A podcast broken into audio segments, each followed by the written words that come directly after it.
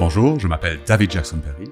Je suis coordinateur des projets VIH au CHUV à Lausanne et vous écoutez le podcast Invisible qui met la lumière sur le VIH dans tous ses états, autant social que médical. Bonne écoute.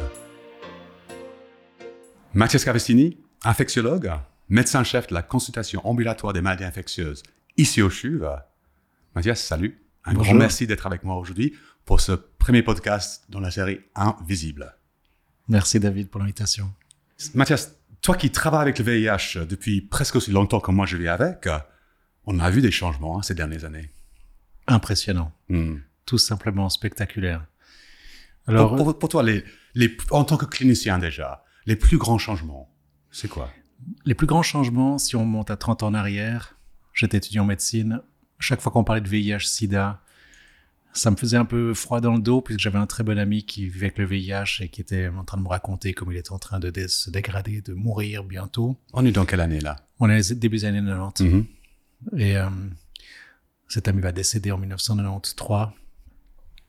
Et lorsque je deviens médecin, les premiers patients que je vois, évidemment, sont encore atteints de sida, ils décèdent, ils sont jeunes. Et lorsque je m'intéresse à une formation maladie infectieuse, les trithérapies sont arrivées. Hmm. Et en fait, les patients que je rencontre lorsque je suis en formation comme infectiologue vont bien, déjà beaucoup, beaucoup mieux qu'il y a quatre ans avant. Mhm, mhm. Donc, Donc c'est un, c'est une révolution. déjà entre quelque chose comme 96 et Entre- 2000. là. Ex- en- exactement. Entre Ouais. 92, où tout le monde avait une sentence de mort et Ouais. c'était vraiment très très lourd. Ouais. Et 97, 98, lorsque j'arrive en maladie infectieuse, euh, les patients vont déjà nettement mieux et en Mhm. fait le, le virus ne se voit déjà plus sur leur, euh, sur leur corps. Mhm, Donc c'est une révolution en termes de thérapie, d'espérance de vie. mhm, Donc oui, c'est un magnifique progrès. On passe d'une maladie mortelle à, à peut-être, on le sait pas encore, une infection chronique qui va en fait être dans l'organisme et où les gens vont vivre longtemps. Il faudra attendre quelques années pour qu'on y croie vraiment, en fait, qu'on a drastiquement changé l'espérance de vie. Donc, donc, donc, parlons justement de cette espérance de vie. Euh, c'est une bonne nouvelle, on est d'accord. euh, euh, et en même temps, qui dit longévité dit aussi vieillissement. Hein et j'imagine, enfin, je, je sais de ma propre expérience, que vieillissement euh, amène ses propres défis. Oui, alors je dirais que là, tu vas presque un peu trop vite parce que Mhm. avant le vieillissement, euh, avec la, la révolution des traitements entre 96 et le début des années 2000, avant de penser au vieillissement, on pensait toxicité des médicaments. Mhm. Et moi, j'ai vécu ça de manière très forte dans le début de ma prise en charge des personnes vivant avec le VIH sous trithérapie. C'est que il y avait quand même des traitements qui étaient très toxiques, qui étaient Mhm. mal tolérés en termes de tolérance, diarrhée, effets secondaires, fatigue, nausées. C'était quand même très Mhm. prévalent. Et il y avait cette fameuse lipodystrophie aussi que certaines mo- molécules euh, donnaient aux personnes vivant avec le VIH, qui était très stigmatisant pour ces personnes. Et donc, euh, le corps médical et les patients avaient une fatigue, une, un- une crainte de ces, ces médicaments de la Mhm. toxicité. Donc, ils ont eu les mauvaises idées ou la bonne idée, je ne sais pas comment on peut le regarder. Prenons les choses positiv- positivement, la bonne idée de se dire peut-être qu'on peut faire des arrêts de traitement, ces fameuses études d'interruption. Mhm, mhm. Et ça, c'est les débuts des années 2000, Mhm. donc 20 ans en arrière. Et là, il y a une deuxième petite révolution, c'est qu'on a réalisé qu'en arrêtant les traitements, alors qu'on voulait faire du bien aux personnes vivant avec le VIH, leur faire une pause thérapeutique, on espérait baisser leur valeur de cholestérol, on espérait y avoir moins d'infarctus, avoir moins de toxicité du foie, des reins. Et en fait, c'est exactement l'opposé. Mhm. On arrête le traitement, il y a plus d'infarctus, il y a plus de toxicité du foie, il y a plus de toxicité rénale, la qualité de vie des personnes vivant avec le VIH est moins bonne. Et, euh, et donc, ça a été une, une deuxième petite révolution de se dire, en fait, le VIH, c'est pas que le sida. Et c'est là que je te rejoins sur le côté vieillissement, c'est que le VIH, lorsqu'on le traite pas, en fait, il fait une accélération du vieillissement des vaisseaux, des coronaires, plus d'infarctus, plus d'accidents vasculaires cérébraux, plus de cancers, et pas seulement le Kaposi de, du VIH, Mhm. mais aussi de d'autres cancers, que ce soit du poumon, qu'on ne pensait pas être associés au VIH. Mhm. Et tout à coup, on réalise que ce virus, en fait, il est, il est toxique, pas seulement en termes de maladie opportuniste, mais il augmente le risque aussi de faire autre chose. Et Mhm. pour moi, ça, c'était la deuxième révolution, où tout à coup, on a réalisé qu'il fallait traiter peut-être plus précocement les personnes vivant avec le VIH, alors qu'on avait ces fameux seuils de CD4, on attendait en 350, 250 CD4 pour se dire est-ce qu'on peut attendre? Et tout à coup, euh, ben, il a fallu attendre encore quelques années avant de réaliser que pour l'individu comme pour la population, en fait, il fallait traiter le plus tôt possible et tout le monde efficacement. Mais ceci a été aussi favorisé par le fait que les nouvelles molécules sont quand même nettement mieux tolérées. Il y a moins de toxicité, il y a moins de lipodystrophie. Et euh, Donc on peut les prescrire avec euh, avec, sécurité. Ouais, ouais, et, donc ça, c'est vraiment une belle révolution aussi. Donc, donc, revenons alors sur cette question de, de vieillissement. Merci d'avoir euh, repris et de, de parler de cette question de toxicité. Euh, donc, les personnes vivant avec le VIH vieillissent. Bonne nouvelle, euh, je pense l'âge médian des personnes vivant avec le VIH en Suisse aujourd'hui, 53, 54 ans, quelque chose comme ça. Mais alors, comment est-ce que les personnes vivant avec le VIH vieillissent? Alors, il y a eu, en effet, avec le début des années 2010, on disait, il y a peut-être un vieillissement accéléré à cause du VIH. Et, euh, et donc, beaucoup d'études se font maintenant sur les personnes vivant avec le VIH vieillissantes, de savoir est-ce que leurs organes vieillissent plus vite que la population ne vivant pas avec le VIH, que ce soit le cœur, que ce soit la tête, que ce soit euh, les os. Et, euh, et je dirais que le, le pendule, un peu, euh, le balancier est en train de, de revenir un petit peu dans un, dans une norme plutôt rassurante. On était d'abord très alarmiste, et d'ailleurs il y a eu beaucoup de cohortes qui ont été créées sur le vieillissement des personnes avec le VIH, Mhm. en se disant il faut qu'on mesure le, ce vieillissement, est-ce qu'il n'est pas plus accéléré? Et On a regardé cette pente de vieillissement, hein, cette fameuse pente, et de franchement de plus en plus les, les experts commencent à, à réaliser que, que lorsque la personne est traitée, est bien traitée, qu'elle prend, qu'elle a accès à un traitement anti- antirétroviral efficace, qu'elle est indétectable, que cette pente n'est pas différente de la population générale. Et donc qu'il n'y a pas une accélération du vieillissement. Et ça, c'est une nouvelle qui, est, encourageante. Par contre, ce que l'on réalise, c'est que toutes les comorbidités, que ce soit les, le- le- les comorbidités et les comportements à risque qui favorisent une accélération du vieillissement, que sont le tabagisme, les excès de drogue ou d'alcool, ceci est délétère pour l'individu. Mais ceci est valable pour tout le monde. Et je dirais que c'est une bonne nouvelle de réaliser qu'en fait, que les personnes qui vivent avec le VIH, maintenant, on doit vraiment s'inquiéter de s'occuper aussi de tous les problèmes de santé globaux et de comportements de prévention, activité physique, sport, mouvement, de s'occuper de leur morale, de leur tête, de, parce qu'on sait que l'impact de la santé mentale sur l'organisme, est, elle est bien connue aussi, de bouger, d'avoir une activité professionnelle, tout ce qui fait du, le bien-être des individus est important. La santé sexuelle aussi est importante. Donc c'est, c'est une prise en charge qui devient de plus en plus euh, holistique et plus Mm. infectiologique, ciblée sur la trithérapie, les CD4, la virémie. Avant, ça se résumait à cela. Et maintenant, on sait qu'on ne peut pas se résumer à CD4 virémie, mais on doit s'intéresser aux articulations, au cœur, à la tête, au moral, à tout le reste, et à la prévention et à tout le bilan euh, cardio- cardiologique et préventif nécessaire. Je suis content que tu viennes sur le terrain de, de la santé mentale, parce que c'est vrai que, que, que j'ai l'impression que, que plusieurs euh, des facteurs que tu mentionnes, euh, tels que le tabagisme, tels que l'utilisation de substances, euh, sont aussi quand même liés avec, euh, voilà, avec euh, comment est-ce que je gère ma santé mentale après peut-être 20-30 ans de vivre avec une maladie chronique. Absolument, absolument. Et, et, et pour tout le monde, la, la- la nicotine ou les drogues ou l'alcool, euh, c'est une thérapie. Hein, c'est Mm. un- parfois un antidépresseur ou un a une encouragement fonction à la vie. comme ça, une voilà. fonction. Les Et gens ont appris, en les fait. gens, les gens apprécient ces substances parce Mhm. qu'elles ont un effet euh, psychologique qui est bien réel. Après, lorsqu'il y a un abus, évidemment, c'est un cercle vicieux qui est plutôt délétère, mais, mais c'est important de, de reconnaître que, le, que tout est lié et qu'on ne peut pas séparer les choses un peu dans des, dans des silos. Et ce que le, la personne vivant avec le VIH me dit lorsqu'elle vient à la consultation, elle me dit, mais c'est vous qui me connaissez le mieux. Donc, euh, chaque fois que je parle à mon médecin traitant, mon généraliste de tel problème, il me dit, ah, il faut voir avec le CHUV. Ce qui est évidemment triste parce que j'aimerais bien que les médecins généralistes réalisent que les personnes avec le VIH, elles ont aussi le droit d'avoir accès à une médecine générale classique et qui considère les facteurs de risque cardiovasculaire, la prévention des cancers, tout le bilan qui doit être fait, comme pour monsieur, madame, tout le monde. Mhm. Et, et que s'ils viennent avec ces questions, il ne faut pas les renvoyer au CHUV chez le spécialiste infectiologue parce que clairement, ce n'est pas Mm. mon, mon travail euh, stricto sensu. Alors, donc, il faut croire que les généralistes ne se sentent pas forcément à même de répondre bien à ces questions. Et donc, euh, me vient qu'en fait, ton rôle, euh, toi, infectiologue, avec cette population vieillissante, euh, est-ce que ça a un impact justement dans ta prise en charge clinique? C'est-à-dire que, par exemple, est-ce que tout le monde a un généraliste ou est-ce que les gens euh, se, se servent de toi, entre guillemets, euh, aussi qu'en tant que généraliste Est-ce que tu trouves à devoir faire des réseaux, etc., euh, aller au-delà de ton, ton seul ma- mandat euh, d'infectiologue? Oui, alors il y a, il y a les deux, c'est vrai. Il y, a les, il y a les deux scénarios. Certains, certaines personnes euh, m'ont pris comme généraliste de Mhm. facto parce que ça fait longtemps qu'ils sont avec moi et ils veulent pas me quitter et ils veulent aller que chez moi, même pour les questions de médecine interne. Mais je dois aussi connaître mes limites.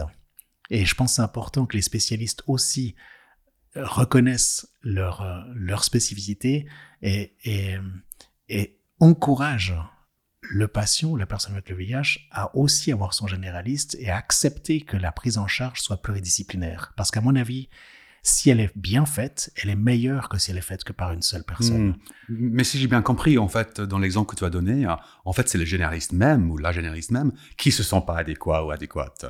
Je, alors, je vais pas leur jeter la pierre parce qu'il y a quand même aussi des situations où des généralistes acceptent de jouer ce rôle et Bien où ça sûr. se passe très bien. J'ai en tête d'ailleurs en ce moment un, de mes patients qui est hospitalisé pour un problème qui n'a rien à voir. Alors je dis rien à voir avec le VIH parce qu'il a, il a fait un problème cardiaque et il est gros tabagique et il n'arrive pas à arrêter de fumer. Et lui, typiquement, il est suivi aussi par une médecin généraliste qui est excellente et avec qui je, je change des emails à Mhm. chaque consultation. Il a une liste de comédication. La trithérapie, c'est, je crois, deux comprimés pour lui. Et puis, par contre, il a à peu près 10 comprimés qui concernent d'autres pathologies euh, cardiovasculaires et, et, et métaboliques. Donc, cette, cette polypharmacologie euh, dont on fait état souvent euh, parmi les gens qui sont suivis chez nous. Absolument, avec le danger des interactions et donc cette collaboration avec le généraliste ou le neurologue. hein. J'ai aussi un autre patient que j'ai en Mhm. tête qui maintenant avec son, il a passé euh, 75 ans et actuellement bah, il commence à souffrir d'une maladie de Parkinson. Donc il a un neurologue, il a un généraliste, il a un Mhm. infectiologue. On l'envoie faire son bilan osseux aussi pour l'ostéoporose. Enfin, c'est vrai que ça devient complexe, mais la Mhm. médecine, elle est complexe. Elle se spécialise, elle a beaucoup de prestations.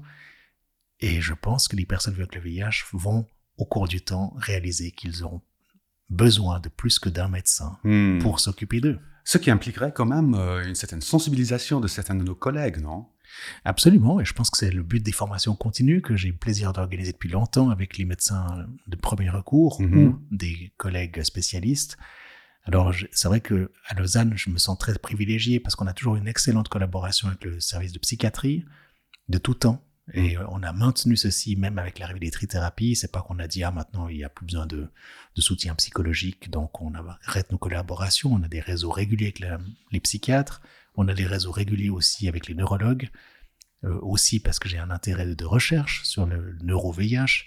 Et euh, les spécialistes des os euh, sont aussi tout à fait ouverts à collaborer à des essais cliniques où on Hmm. s'intéresse à l'ostéoporose, on fait des densitométries osseuses.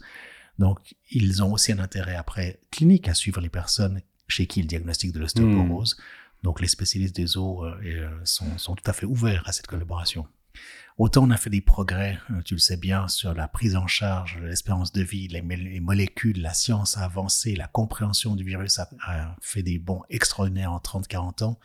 Autant les, les peurs viscérales Mm. des individus face à une maladie infectieuse, et on peut le voir aussi avec le Covid, hein, ça a été, euh, beaucoup de mes patients me disent, euh, l'épidémie Covid a rappelé des énormes craintes du passé, de stigmatisation, d'exclusion, d'isolement, de vouloir taguer les personnes, euh, faire Mhm. ces dépistages, de vouloir les mettre, euh, de les isoler de la société. Enfin, toutes ces, toutes ces craintes, elles sont revenues avec le Covid. C'est encore, euh, ça s'est de nouveau acutisé avec la, la variole du singe. Et qu'on a d'ailleurs plus le droit d'appeler maintenant enfin la variole du singe. J'ai oublié le nom que l'OMS lui a donné. Mais, mais c'est vrai que ces peurs-là, elles sont, elles sont très difficiles à, je dirais, à pas, à- elles sont, elles sont, les gens, lorsqu'on leur dit que c'est pas adéquat, ils vont toujours avoir une justification euh, qui, qui, qui, à leurs yeux, paraissait tout à fait rationnelle. Mhm. Et lorsqu'on les confronte, en fait, à cette rationalité, ils réalisent que lorsqu'ils réfléchissent à haute voix, En effet, ça faisait pas de sens. Mhm. Donc là, on se trouve à la, à la limite de la rationalité et l'irrationalité. Hein. Euh, sur ce même sujet, je sais que, que, pour toi, la question des croyances spirituelles, euh, y compris dans la prise en charge clinique, hein, est, est, une question importante. On a d'ailleurs euh, mis en place un atelier, atelier d'éducation thérapeutique euh, dans, ce, ce, dans ce domaine, à ta suggestion. Euh, J'avoue que pour moi, c'est un peu inconnu tout ça. C'est vrai que pour moi, je ne comprends pas la place de la spiritualité euh, dans la consultation ou dans la chambre de consulte. Est-ce que tu peux me m'éclaircir? Avec plaisir. Merci. Alors, si tu avais été, euh, si tu avais été un de mes patients, admettons que tu arrives à la consultation avec un nouveau diagnostic Mhm. VIH, il est vrai que j'ai instauré depuis longtemps et encouragé les médecins, lors de la première consultation déjà, à s'enquérir d'une anamnèse spirituelle ou une anamnèse sur les croyances, c'est-à-dire questionner l'individu, de nouveau dans une prise en charge holistique, hein, Mhm. complète, de se dire, mais en fait, je vais devoir lui prescrire un traitement, qui est un traitement chimique, médicamenteux, des comprimés à prendre à vie Mhm. pour une infection chronique. Il serait peut-être important de savoir, mais en fait, lui, il fonctionne comment lorsqu'il est malade, que ce soit par une maladie aiguë ou une maladie chronique, des céphalées chroniques ou des, un côlon irritable, que sais-je, il se tourne vers quel type de médecine pour se soigner? Donc Mhm. quand je mets spiritualité, je mets croyance et aussi registre de croyances, donc comment tu te soignes. Mhm. Donc il y a ces, ces fake news, hein, ces, ces, ces complotismes qui est, qui est présent. Et donc, je vais simplement poser la question, lorsque vous avez des coups durs ou lorsque vous êtes malade, c'est quoi votre moyen de vous soigner? Et, euh, et ce qui me fait plaisir avec cette question, c'est qu'en fait, ça renforce mon lien thérapeutique avec la personne. Mhm. Parce que la personne, tout d'un coup, elle, elle sent que je m'intéresse, en fait, et je suis ouvert à ce qu'elle me dise, mais moi, je ne crois pas trop à vos médicaments, je préférerais avoir un autre type de médecine. Et surtout, ça va permettre de, lui- de lui dire, alors, si vous voulez prendre une médecine alternative, c'est très bien, mais informez-moi quel type, afin de s'assurer qu'il n'y a pas d'interaction, Mm. si elle va prendre les médicaments. Et puis surtout, si elle souhaite prendre que de la médecine alternative ou que de la spiritualité, que de la prière, eh bien, on va essayer de valider, de voir est-ce que ça marche son traitement. Et l'important pour moi, c'est de garder le lien thérapeutique. Mhm. Et si quelqu'un me dit Dieu va me guérir, j'ai pas besoin de votre traitement, eh bien, je dis très bien, mais restons en lien et vérifions avec les prises de sang que le taux de CD4 remonte, que votre virémie baisse Mhm. grâce à la prière de votre église ou de votre, Mhm. de votre euh, communauté. Et ce qui m'attriste, hein, c'est que souvent je suis le premier médecin à poser cette question aux personnes vivant avec le Mm. VIH. Et lorsque je, leur, je vois à chaque fois le même regard étonné de dire, mais en fait, pourquoi vous me posez cette question? Et quand je leur explique exactement comme je le fais maintenant, pour dire, mais vous allez prendre des médicaments, il faut que je sache si c'est compatible avec vos croyances ou pas. Ils l'acceptent, ils le comprennent, et ça renforce le lien, et ils savent qu'il y a une ouverture à me Mhm. dire, en fait, je, je ne crois plus à vos médicaments, j'ai besoin de tester autre chose. Et je pense que c'est très, c'est, important. Et je me réjouis de cet atelier qui aura lieu euh, prochainement, dans moins de dix jours. Euh, qui va venir et quels, quels vont être les partages entre les personnes avec les VIH Parce que, je- ouais, j'espère qu'il y aura des. Quelle que soit la croyance, en fait, cette croyance, elle peut être un soutien à la trithérapie ou un ennemi à la trithérapie. Mhm. Et moi, moi, je trouve assez fascinant de voir que des personnes qui vont des fois dans les mêmes communautés me disent Je rends grâce à Dieu tous les jours parce que j'ai accès à un traitement. Et cette, une autre personne va dire En fait, je n'ai pas besoin de votre traitement parce que Dieu me dit que je dois arrêter le traitement parce qu'il va me guérir. Mhm. Alors que ces gens ont le même Dieu, comme ils le comprennent. Et en fait, ça peut être un soutien ou au contraire une barrière à la prise, à la prise Ouais. du traitement. Et donc, tout pour toi est dans le gardons ouvert la discussion. Très Restons important. en lien. en fait. Absolument, restons en lien. Et c'est la même chose pour l'adhésion thérapeutique, de croire que parce qu'on a une infection qui avant était mortelle, parce qu'on pose ce diagnostic, tout le monde va prendre parfaitement son traitement parce qu'ils sont motivés à 10 sur 10 pour le prendre, c'est un, un raccourci qui ne fait pas de sens. Le- le- L'être humain n'est pas fait, n'est pas un robot, et, il y a des choses qui sont de nouveau dans l'irrationnel. Mhm. Et lorsque je parlais avec une de mes filles, que je disais, ben, je, je suis triste parce que j'ai vu une, une maman qui a arrêté son traitement alors qu'elle est responsable de deux, trois enfants. Et ça offusquait une- ma, ma fille aînée qui me disait, mais comment cette maman peut arrêter la trithérapie? Mm. C'est un scandale. Je lui dis, mais non, c'est pas un scandale. C'est, c'est, c'est viscéral, c'est difficile pour elle d'avaler ses comprimés. Le médicament lui rappelle la maladie. Euh, c'est, c'est dur psychologiquement. Oui, mais enfin, il faut quand même qu'elle vive. Je dis oui, mais elle se sent pas en danger de mort en ce moment. Elle va bien. Puis quand elle prend le Hmm. médicament, elle a peut-être des effets secondaires. Et donc les effets secondaires pèsent plus lourd que la peur de la maladie. Hmm. Et donc il y a tout ce débat sur l'adhésion aussi qui est, Ah qui est ouais. fascinant. Et C'est- très intéressant pour moi parce que tu as un discours qui, à à mon sens, ressemble plus à un discours des infirmières spécialisées chez nous euh, que ce que j'attendrais normalement d'un médecin. C'est-à-dire que c'est pas prescriptif en fait. C'est de, de retrouver la personne là où elle est. et, et l'accompagner. Moi, je pense que si- les soignants, qu'ils soient médecins ou infirmiers ou physiothérapeutes ou ergothérapeutes, sont là pour accompagner la personne euh, là où elle veut aller et le mieux que l'on peut en, en créant une, une ambiance qui soit qui soit le plus constructif et, et surtout euh, oui qui, qui se passe bien. Hmm. Et pour moi, c'est vrai que le, le plus beau euh, cadeau que me font les, les, les personnes avec le VIH ou, ou pas, hein, mais dans mes patients, c'est lorsque le, le, le merci d'une fin de consultation ou le merci d'une fin d'hospitalisation ou, ou ces petites cartes à Noël qui, qui vous envoient. Mhm. C'est ça qui touche, hein, c'est, de voir qu'il y a tout d'un coup, on n'est pas simplement un, un médecin avec une blouse blanche, mais il y a, on sent que derrière ce petit, cette petite carte de Mhm. vœux, il y a un message de, qui cherche la métier, qui cherche, qui, Ouais. qui, a- qui, a- qui va au-delà de la, de la relation professionnelle. Ouais, alors cette, cette, cette discussion euh, sur la relation, euh, je pense qu'on pourrait euh, en parler. on pourrait en parler heures, beaucoup, et, ce n'est pas spécifique au VIH, on est bien d'accord. Clairement, ouais. Voilà, c'était moi, David Jackson Perry, et toi, Mathias Cavassini. Merci d'avoir écouté Invisible, le podcast qui met la lumière sur le VIH dans tous ses états. Je suis David Jackson Perry, et je vous dis à très bientôt pour une nouvelle épisode. Salut